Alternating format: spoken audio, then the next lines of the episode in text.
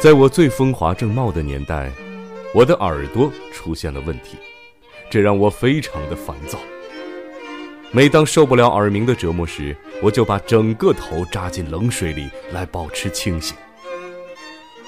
三十岁以后，我对声音的感觉越来越模糊，这严重影响了我的钢琴演奏和社交生活。在医生的建议下，我搬到了维也纳北方的郊区海里根施塔特。逃开那夜夜笙歌的首都，尝试着减少演奏和应酬，专心创作。但我对病痛的忍耐到达了极限，突然想结束自己的生命，开始准备写封遗嘱。但我越写，越觉得身上所担负的音乐使命由不得我放弃自己的生命。落笔签字后，我把这份遗嘱。收进了书桌上的抽屉，把所有消极阴暗的思想和这封信一起上锁封存。是音乐把我留在了人间。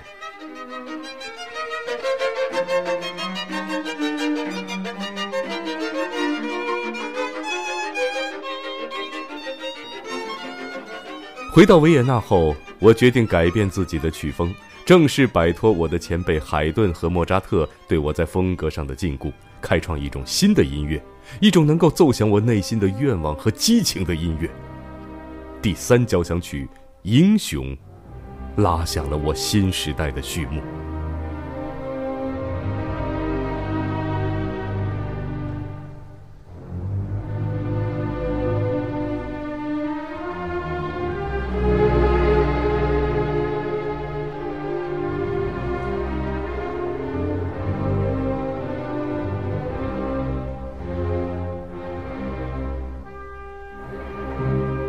这部比海顿、莫扎特的交响乐长一倍的剧作，本来是要献给法国革命的胜利者拿破仑的。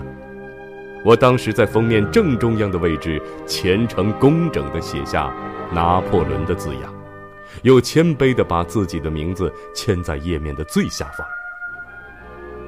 但当听说拿破仑在五月背叛了革命而加冕自己为法国皇帝时，我被激怒了。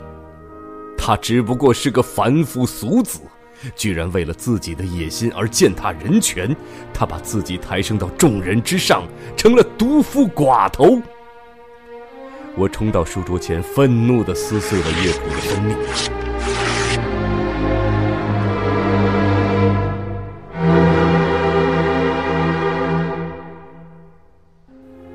当这部作品出版时，我在新的封面上写下。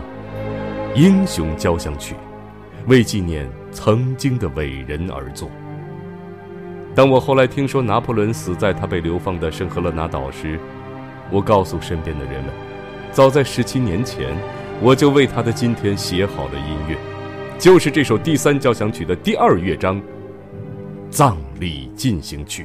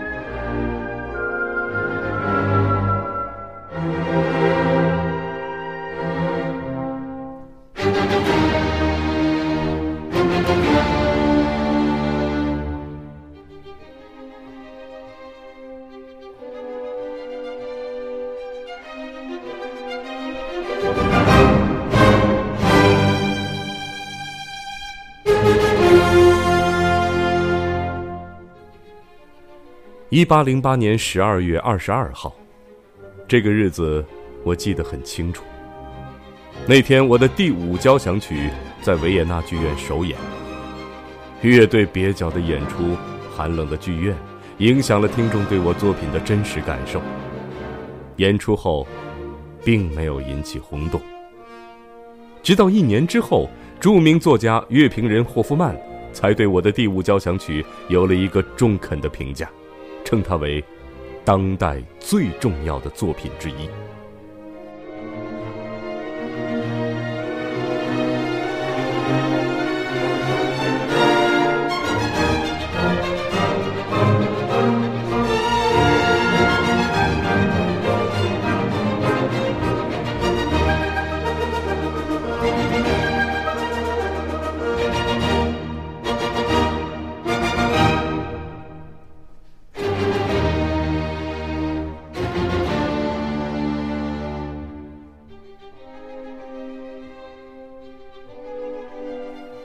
我现在还记得他用作家独有的浪漫笔触描述了我在音乐中创造出的效果：强光射穿深沉的夜幕，只有通过它，我们才能调动一切激情，迸发出全身心的呐喊，我们才能坚定的活下去，成为灵魂的守望者。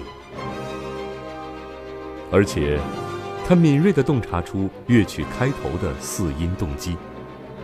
现在，你们把它形容为命运敲门的声音。虽然我确实说过我要扼住命运的咽喉，但我这首作品跟命运无关。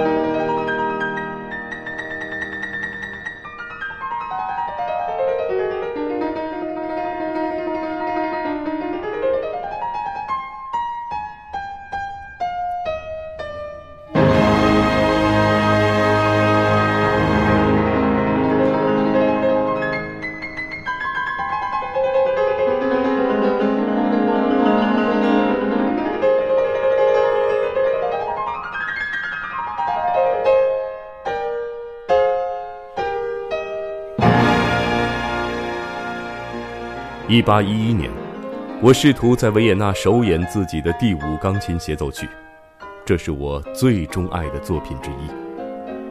但当时由于拿破仑率领法军占领了维也纳，同时我发现钢琴和乐队的声音通过我这双该死的耳朵都变成了嘈杂模糊的嗡嗡声，我再也无法识别音高和节奏了。这首作品迟迟不能上演。不得已，我只好让位于忠实的学生车尔尼，相信以他的钢琴技巧和对我作品的理解，应该是演绎这部作品的最佳人选。我的好朋友克拉默在英国出版这首作品时，为他冠名“皇帝协奏曲”，很符合这部作品的气魄。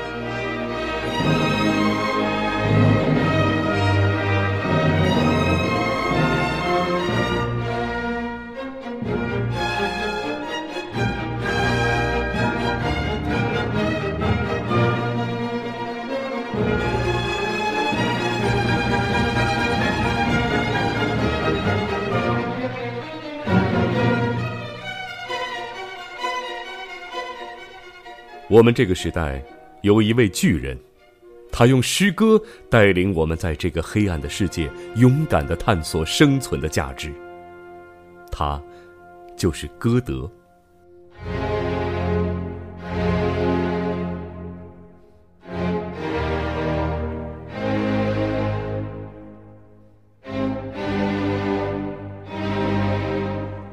当我读了歌德的伟大悲剧《埃格蒙特》后，一股无法克制的创作冲动驱使我写下了十段配乐，寄给了他。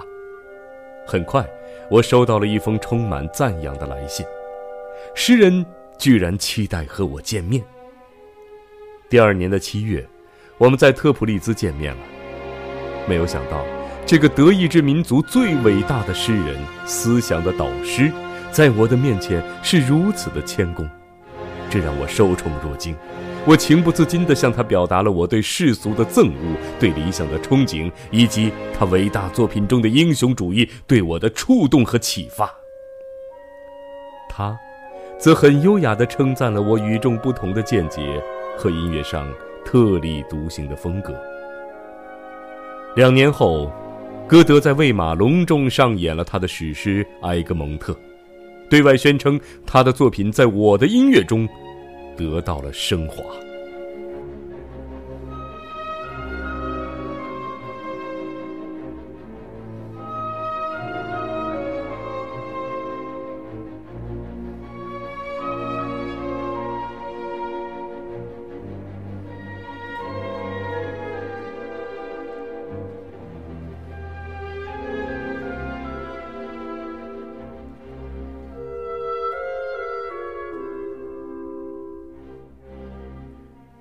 我们之间相差二十一岁，我不可能像他那样一边用诗歌引领着时代，一边用谦卑和圆滑周旋于宫廷官场。他也未必能真正接受我颠覆性的音乐风格，而改变习惯和欣赏的海顿、莫扎特式的优美平和。然而，作为开创音乐新风格的斗士，我非常感激这位时代伟人对我的认可，他所赋予我的自信和勇气。是无人能够取代的。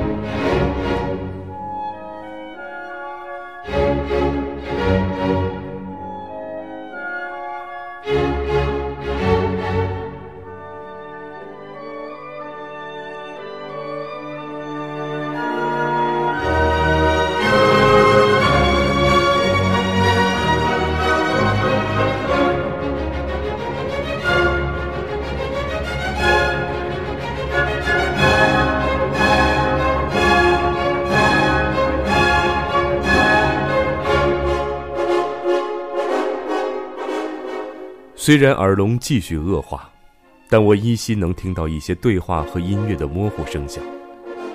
直到一八一四年，声音的世界从我的耳际彻底消失。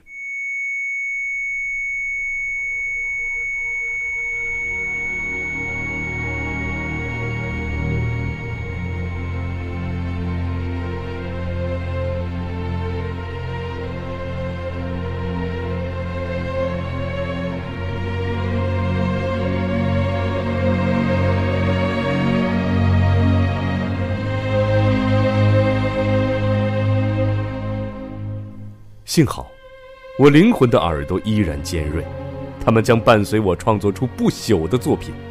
我开始用笔记本和外界沟通，我的思想和对音乐、艺术、哲学的思考都记录在一本一本代替我耳朵的笔记本里。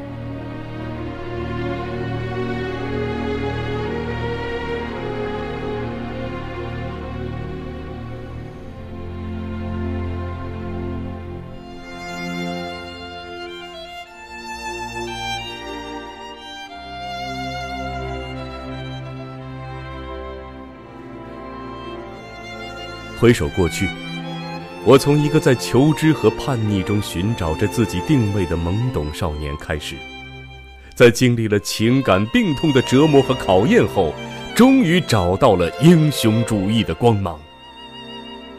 我的音乐构思，无论是第五交响曲《命运》还是热情奏鸣曲，都是在困惑和愤怒中开始。经过安静沉思的中断，到达充满希望的结尾。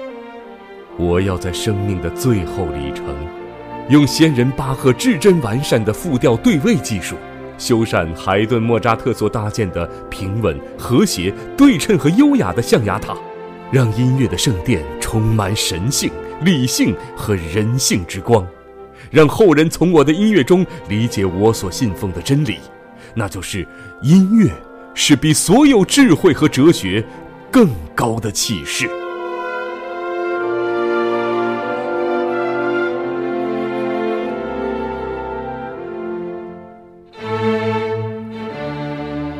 我的一生留下了很多遗憾，但是作为一个音乐家，我无愧于生命赋予我的使命。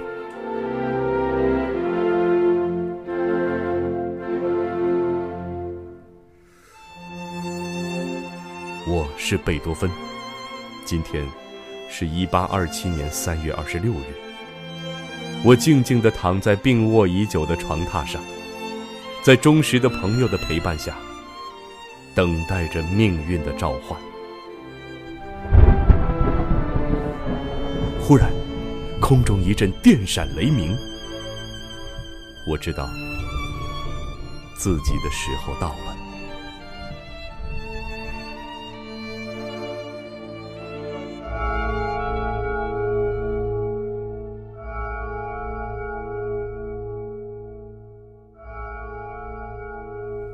鼓掌吧，朋友！喜剧结束了。